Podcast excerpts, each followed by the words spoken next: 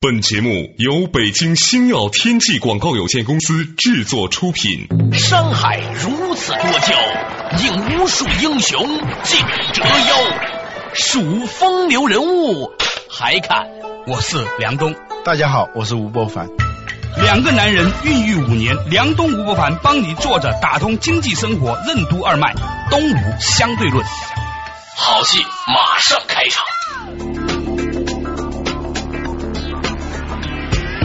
作者打通经济生活任督二脉，大家好，欢迎收听今天的《东吴相对论》，我是梁东，对面的依然是二十一世纪商业评论主编吴伯凡，伯凡你好。大家好，虽然伯凡呢每天呢都是在看书啊、写书啊、写序啊、写跋啊什么，是吧？偶尔你会不会有一些娱乐体会呢？除了看电影以外，哎呀，前不久去跟你们钱老板对话啊，啊然后就我发现你们钱老板不是那么一个很死板的人，你 何出此言呢？哎，因为连红啊在饭桌上跟我们谈《非诚勿扰哦，真的啊、》啊，嗯还谈到了什么严凤娇，哎，我当时很吃惊嗯啊，连红其实是一个很鲜活的人，不是大家认为的那种多金又帅但很冷漠的一个人、嗯？啊，他一顿饭对一个人的影响得多 大？我是说对你的影响得都有多大 因为他提到了《非诚勿扰》，而且饭桌上很多人啊，不是互联网大佬，就是什么媒体大佬，都在说这个。我觉得我也很 out 了，我应该去看一下《非诚勿扰》。对，就看了两集，据说这是全国现在是收视率最高的一档节目。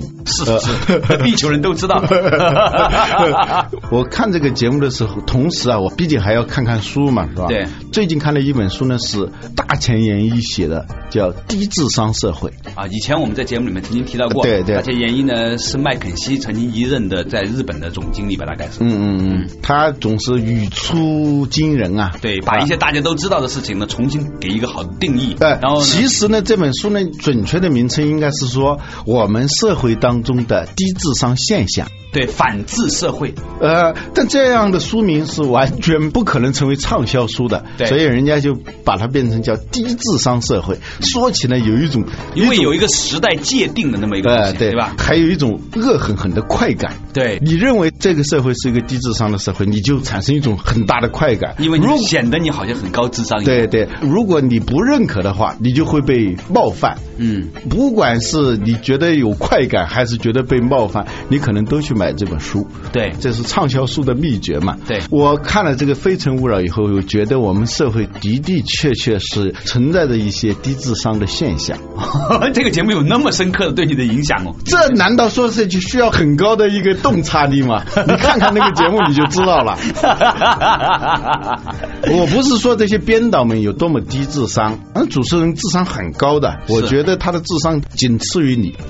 仅次于你我吧， 没有了。我觉得那节目的主持人的智商高于你我的平均 水平，嗯，对对对对稍低于 你，稍高 于我。他之所以火起来，是因为他抓住了社会的这个脉搏啊这个脉搏呢是什么呢？你就是低智商嘛。哦， 对对，绕了一圈，还是这句话，好吧？对 对对。与情商和交往上相比，为什么智商对一个人的幸福和成功的作用最少？什么样的人智商与情商皆高？什么是钝感力？《非诚勿扰》中的嘉宾企鹅男蔡敏为什么会赢得众多美女的青睐？企鹅男蔡敏与阿甘有何相似之处？欢迎收听《东吴相对论》，本期话题：钝感力。因为你要火，假如你认为这是个高智商社会，你做出的节目是另外一种形式，对那你就火不了，是这吧？就是东吴相对论能做到这个 程度，就就让我们觉得很诧异了，是吧？对对对我们有些时候偶尔低智商一把，这期节目很火。 你必须一要严肃，就没什么声音。我 对对对对，智商呢，大家都知道，它不是一个单向度的概念，有这种理智上的，我们通常意义上的做数学题这种智商。对啊，后来戈尔曼又提出这个情商啊，后来又提出社交商，就是交往商。啊，普通的智商呢，实际上是对于一个人的幸福和成功，它的作用是最低的。更重要的是情商，但后来他发现也不是情商，是交往商，就是你在面对他人、你在面对社会的时候表现出来的一种反应和应变的能力。这个时候往往跟高智商没有太大的关系。 这就是为什么那个韩非子被干掉，嗯墨子最后消亡，嗯啊，被边缘化，而孔子成为主流的原因嘛。，对我们说高智商这种综合的高智商，其实有一个很简单的标准，就是第一，你过得快乐不快乐；嗯第二，别人喜欢不喜欢你。啊，是吗？嗯，他这个节目的形式啊，以婚姻和爱情为主题，是跟婚姻和爱情基本上没有什么太大的关系。如果你一本正经的去做一个什么相亲节目呃，相亲节目的话是火不起来的。在一个低智商语境里头，它触动了很多人的神经。此话怎讲？比如说，在一个这样的场景当中，在一个美女超市里头，你去挑自己的心仪的对象，嗯啊，就像一个蚊子进了一个天体浴场一样，是吧？嗯满口都是肉，是吧？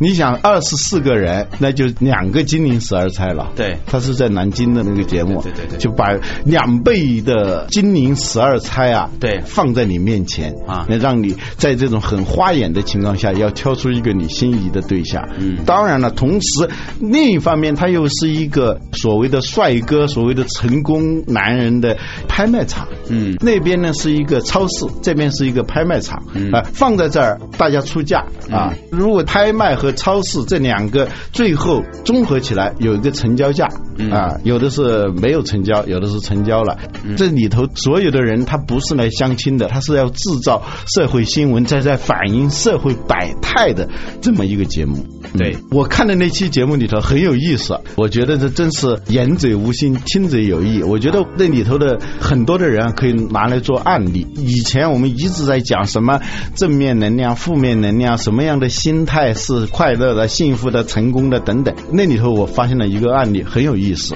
嗯，有一四举一例啊，啊很少听见吴伯凡有那么八卦的这种口 吻。来，Come on，Come on，贝贝，来，给我印象最深的是有一个男士，嗯呃后来在网上一查，发现他已经有名字了，叫企鹅男，啊嗯，叫蔡敏，企鹅男。啊，上来的时候确实是很搞怪的一个打扮，长得很像企鹅，完全不符合大家所想象的那种俊男啊、花样美男的那种形象。对，但是呢，他创造了一个奇迹，在几轮下来，二十四位当中只有四个人灭了灯，非常受欢迎。至少大家是愿意不停的要去了解他。我们老说第一印象很重要，对如果第一印象不好，你的可能性就失去一半了。但是这么一个看上去的的确确其貌不扬，甚至是有点搞怪的这么一个企鹅男，很受大家的欢迎。那个主持人都说你绝对不是凡人啊，嗯不是地球人， 对对，他说他自己啊，一直到高中的时候才知道自己是地球人，他一直怀疑自己是外星人。你有我泱泱大国 啊，俊才辈出啊， 他这个人身上有一个最大的特点，就是他对一些来自于他人的负面的情绪啊、语言，他有一种天然的屏蔽能力，或者说让你穿透他，我感受不到他。或者转换成正面的。哦，对他就是这么一个人，啊，很有意真思。幸福啊！这人，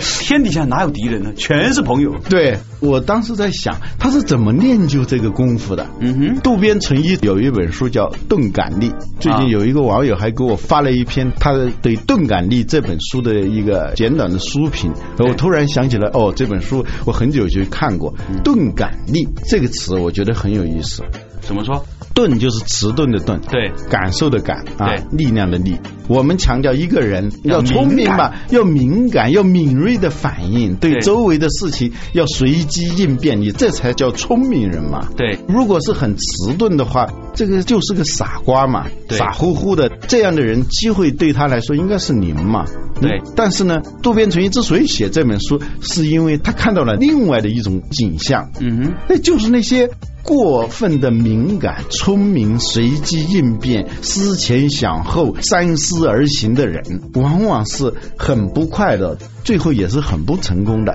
往往是那些对周围的东西比较迟钝，尤其是对负面的东西，他有一种天然的过滤和屏蔽的能力的人，非常神的经比较大条。对那些睚眦必报那些事情，他不敏感嘛。对人家一个眼神，他觉得挺好嘛。 对对有一些人一个眼神就一天嘛，慌的。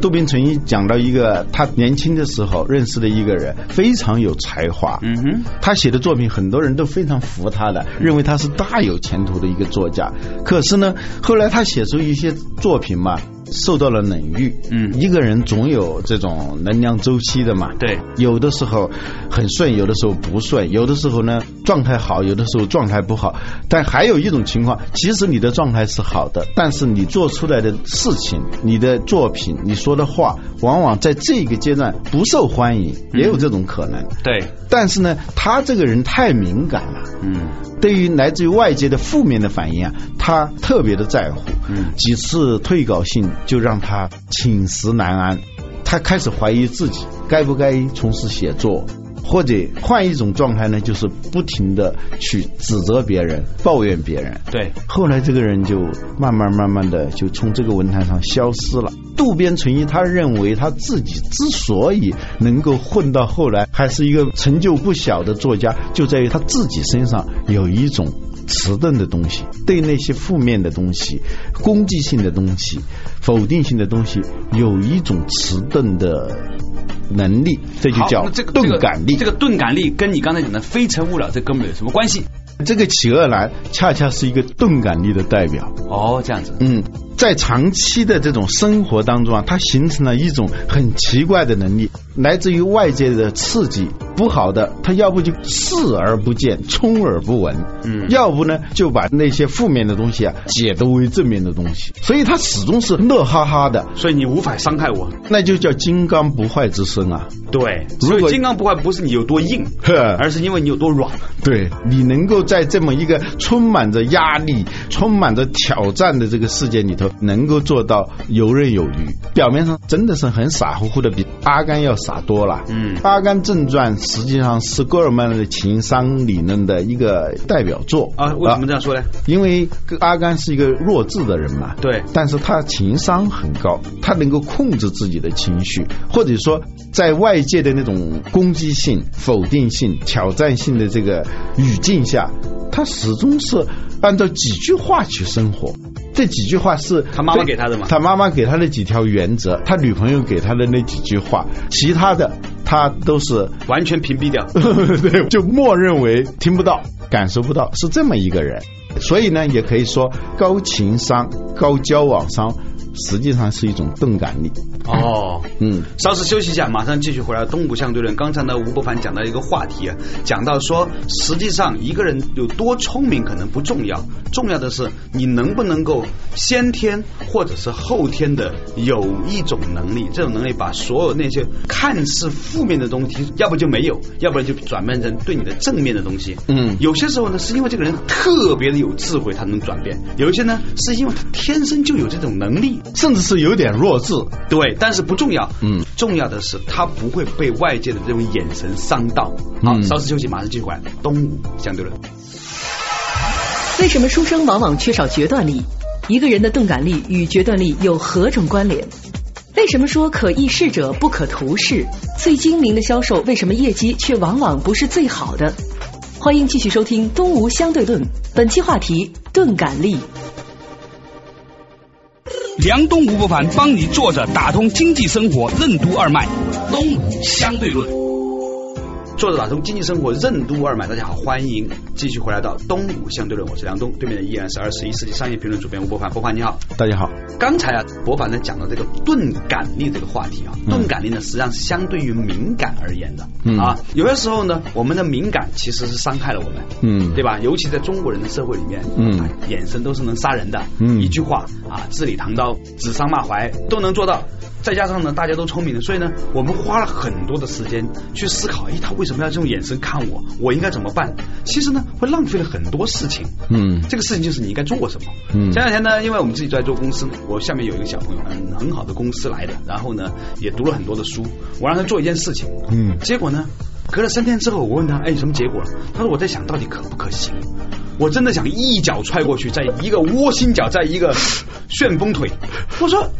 如果你认为这个东西不可行的，你就试一下，或者可行你就试一下。你做了没有嘛？做嗯不需要任何的成本，一个电话而已，你问问行还是不行，是吧嗯？就做了。你为什么要想呢？它到底是多大的一个事儿，这么难？呃，没什么那个事情，就是说我们介绍了一个女孩子给他认识，这个女孩子呢可能跟他业务上有些往来，我希望他能赶紧跟那个女孩打个电话约出来，再谈一下，继续能不能往下做。嗯，我的这个同事呢读了很多书，哎，还在很好的学校，中国最顶尖的这个 E EMBA 正啊正在读着，是吧？然后他跟我说，我在想，如果我跟他去约了之后，万一没做成，会不会影响到我们对他的一个判断，又或者他对我们的判断会怎么样？我要跟他怎么说呢？其实我后来发现，这不是一个单独的现象，嗯越是那些受过很好教育的人，嗯读书读很多的人，嗯他越容易陷入到一个自我的犹豫过程当中。嗯实际上，有些时候呢，只要去做，那就很好。嗯前两天我碰见唐汉老师，他说你要知道梨子的味道，你必须要吃一下。嗯味道这个字，它一个口一个未来的未啊，那个味是没有的意思。嗯你不吃是永远不知道味道的。嗯赵志的就这么说的。嗯所以如果你觉得这个事情你想不清楚，你为什么不去做呢？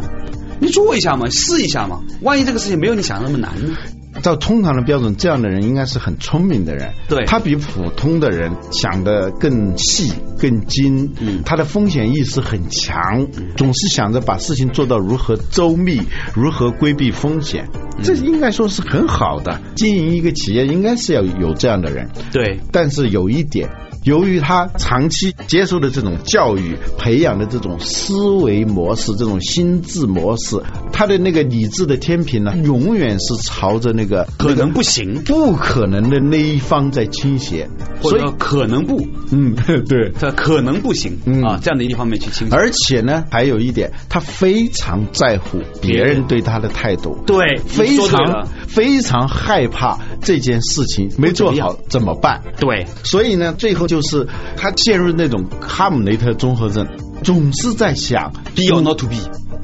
这是个大问题对 这是个大问题。当你面对一件事情的时候，只要你愿意想，一念三千呐、佛教讲一念三千。如果起一个念头的话，细分起有一千个念头，是吧？曾国藩说：“一念求全，万绪纷起。”一个求全的念头一旦出现的话，有无数个思绪就会起来。对，这无数个思绪就在你的大脑里头运行的时候啊，那让你把真正要干的事情给忘了，或者说处于一种自我麻痹、自我挫败的这种状态。是我最近因为从百度出来之后，我们创业嘛，做了不同的几家公司，也投了一些公司。我有个很深的体会，我发现，嗯，我认为一个人如果在中国哈、啊读到本科以上，基本上在创业公司里面是没什么前途的。就本科毕业了之后还读硕士研究生出来，嗯基本上不大可能适合在创业公司工作。我先认为这句话有点武断哈，嗯嗯但是我认为呢，一个人读书和他的行动力成反比，嗯，实际上呢，读的书越多，比如说像我吧，啊读书比较多，啊所以行动能力就比较差，钝感力不够。啊因为我遇到一件事情的时候，首先呢是在想问题，啊想各种各样的可能，这些可能当中就很可能有很多不可能的东西。对，啊嗯可或者可能不， 对这种东西是吧？一旦陷入到这种不可能病毒，特别小的一件事情，就会把它放的无限的难，而且呢非常的困难，嗯而且呢，有两个特点，就是在中国知识分子，什么叫知识分子啊？就本科生不算知识分子哈。我认为这个读研究生的人哈，嗯这个知识分子呢最大的问题有两个，第一，决断能力很差，嗯因为他每种都有可能，你叫他一选而 A，不决，对一而不决决而不断。对，曾经有一个人说：“可议事者不可图事。”嗯就你跟这个人可以在一块商议一个事的时候啊，这个人特别能提出一套奇思妙想的东西，或者说提出一套肯定性的、否定性的，所有一大堆好像很完备的这些想法的人，不要跟他一块儿谋去事谋一个事，最后是要误事的。对啊，就是我发现那种书读的人有有两个特点，第一呢，决断能力特别差，嗯就是老是想左右左右左右，嗯定不下来。嗯第二呢，定下来的时候执行能力特别差，老是做不完，因为他做到一半呢又在想这样那样那样这样这样，左边右边右边左边是吧？嗯你其实呢不需要。因为大部分的事情在你做的过程当中，它会有新的变化。嗯你就按照一个大致的原则，绕一点就绕一点，慢一点就慢一点，拖一点就拖一点。但是呢，你要往前走。乱一点就乱一点。嗯嗯，执行力强的人呢、啊他有个特点，在乎的是事情怎么样，而不在乎别人对我的评价怎么样。对，反过来，执行力差的人更多的想到的是，我做这个事情，别人怎么看我，我怎么看我，谁谁谁怎么看我。嗯所以呢，这就会导致无数个我在那儿打架了，对在那儿内耗了。对刚才说的这个企鹅男，嗯他就是一个执行力非常强的人。你想，他长得是一个企鹅的身材啊但是呢，他学会了跳舞啊突发奇想，我要去跳舞。他在舞场上肯定是被别人经常拒绝的，那是不用说的。对，但是他的头脑当中呢，天然过于了别人拒绝我意味着什么？是我怎么不行，怎么不行？如果是一个没有动感力的人的话，他一定会陷入这种状态的。几次下来，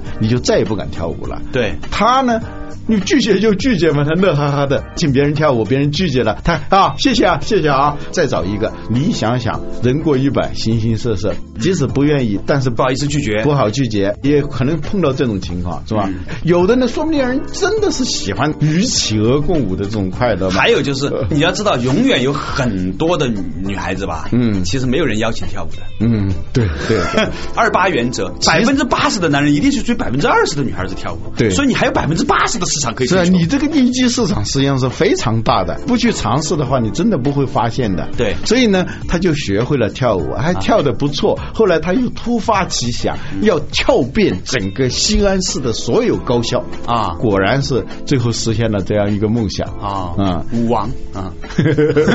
我昨天才吃了一个叫鸭王的地方，他是舞王， 呃，刚才你讲的这个决断力，我觉得这个人也是很有决断力的一个人。他说他有天晚上在看《史记》，嗯， 《史记》里头不有这么一个细节吗？刘邦和项羽嗯在看着秦始皇的那个车队，嗯，浩浩荡荡，非常的威风的时候，对刘邦对项羽说了一句话：“彼可取而代之。”对当时他看到这句话的时候，说心潮澎湃。第二天他就把辞职信交了，去创业去了。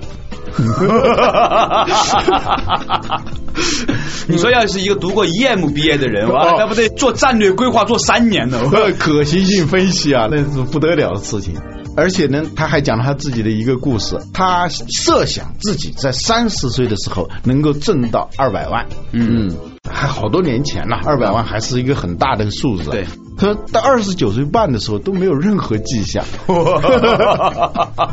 但突然在他三十岁生日来临的时候，呃，真的就挣到了二百万。我想他不是编的，以观众对他的那个判断，他是一个不太会撒谎的人。怪不得有二十盏 灯呢。因为天然这个人站在那儿，所有人觉得没有威胁，嗯这一点是很重要的。有一个做销售的人经常说，最成功的销售员是那些对任何人没有威胁的人，好像是很精明的那种销售员，销售业绩往往不好，因为你往别人面前一站，别人都感觉到很有威胁性。嗯，嗯，他就是这么一个人。然后他做决断的时候，比如他要去买车，觉得自己有了二百万，应该奖励自己一下，要去买一辆宝马车。嗯他去看了以后，本来是想买一辆三系的，结果一看到五系的，很宽敞，很好嘛，啊，半个小时就把那辆车给买下来了。去买房子也是半个小时就把这房子就买下来了。对比就是很多人是吧？十年前很多知识分子，我身边很多朋友啊，啊都知道房地产价格一定会涨啊，因为稀缺资源嘛，对是吧？货币蒸发嘛，是吧？嗯都是看，总看是了在那儿看，然后等总是在那儿等啊发现价格涨起来终了，于等到现在国家的这个土地新政了， 哇但也没怎么掉， 是还等呢。我 所以他在三十岁的时候，把很多人认为很难的事情，是吧？有车有房，他已经很早就把这个问题解决了 哎。呦，我突然想起一个事情了。啊我小的时候啊，在读大学的时候就特别生气，咱们学校长得很漂亮的女生吧，嗯如果不是年轻老师和师哥和外面电视台兼职导演的，就一般就是学校里面很差的那些男生。 而且差 但不像我们这种啊，又不是师哥，又不是老师，又没钱，但是呢动作又不是很快，又不是足够丑，不是足够烂的人呢，啊，就只能在周末的时候去图书馆看书。 对，无数个寒冷的夜晚，往事不要再 提，人生已多风雨啊！继续所以后来主持人一下子都惊呆了，说你绝对不是凡人，你是一个奇迹，嗯你是站在地球之外的某个地方，在看这个地球上的芸芸众生。看见大家的时候，他说他决定我要快乐，所以他花半个小时买一辆车，啊花半个小时买一套房。我想跳舞就跳舞，是这么一个人，天生的对负面的不可能，他有一种屏蔽能力。对，这一点，我觉得当时看了以后，本来这是一个好 特像。别心有戚戚吧 没有没有没有，我们就差就差在没有人家的那种非常强大的钝感力。嗯嗯，因为我们没有想过那么多行还是不行啊！你想做你就做吧，做到一定程度的时候一定会有困难的。就算你之前谋划的很好，和谋划的不是很好，其实差不多的。嗯，我们以前呢特别迷恋一句话叫“谋定而后动”。嗯啊，你要知道谋定而后动，人家是古代的知识分子，他怎么能够才能做到谋定而动？真正的 E 不是受现在 EMBA 训练，人家学过八卦、易经，人家那些东西学完了之后才谋定而后动，那是另外一回事儿。如果你没有懂这些东西的话，你还不如觉得这个事情是你想做的，你就去做好了。古诗里头有一句很有名的嘛，叫“刘向原来不读书”嘛。嗯，秦始皇为了达到他的长治久安，让他的皇位能够传于万世，他就想书生乱政，对他的政权形成最大威胁的就是那些爱发议论、爱清谈的这些知识分子啊，嗯所以他就想焚书坑儒，把他们的书烧了，把人也结果最后坑他坟他的不是书生，刘向原来不读书，秦始皇不懂得这一点，执行力强的人 不需要读太多对。反过来，读很多书的人，通常执行力都不会很强对的， 因为一个事情想一想就觉得很累了，是吧？你读的书越多，你就越知道它有问题嘛。嗯，对是吧对，我很久以前就想在节目里头跟大家谈谈钝感力，不知道搞到现在才找了那么多年商业评论，我也没开过公司 了。连谈那个钝感力，我现在想起来，应该是一年前我就想到过，应该谈谈钝感力。不知道什么原因，啊假如说我是像那个企鹅男的话，想到谈钝感力，马上就梁龙过来，我们谈谈钝感力啊。对，这确实值得我们很多想创业的朋友们思考的一个问题：你有足够高的钝感力没有？对因为创业是一件。不断的遭遇各种不可能性，不断的面对各种富有挑战性、颠覆性、否定性的这些场景的一个过程。如果你没有这种过于这些不可能性的能力的话，那其实是走不远，真的走不远。嗯，所以呢，今天这个话题呢，本来是从《非诚勿扰》谈起，但最后呢，却谈到了一个我觉得对于所有的所谓的打了引号的知识分子的一个提醒，是吧？有些时候呢，书读得多之后呢，它会给你带来精神上的快感。有一次会上嘛，啊周鸿祎在那儿讲，他有个标准，超过十页的商业计划书他不看，想的太多了嘛。还有的呢，那个商业计划书也写成用诗歌体的， 所以呢，这个事情再次提醒我们，是吧？嗯就是当我们自以为读了很多书以后呢，你要知道，它很可能并不是你的优势。嗯在一个大家都能读到书的年代，嗯啊。能够抛开书本，或者说呢不受知识的禁锢，而能够知道走出去，哪怕是迈一小步，那也是你比别人优秀一大步的一个原因。好了，感谢大家收听这一集的《东吴相对论》，下一期同一时间再见。西门庆故里之争的背后，暴露了怎样的产业想象力的匮乏？什么是体验经济？为什么说体验经济实际上是一种赝品经济，乃至忽悠经济？体验经济应该如何让顾客得到真实的体验？什么又是归真经济？当世界越来越虚拟化，归真经济为何会更好的满足顾客的需求？明天同一时间，欢迎继续收听《东吴相对论》，从体验经济到归真经济，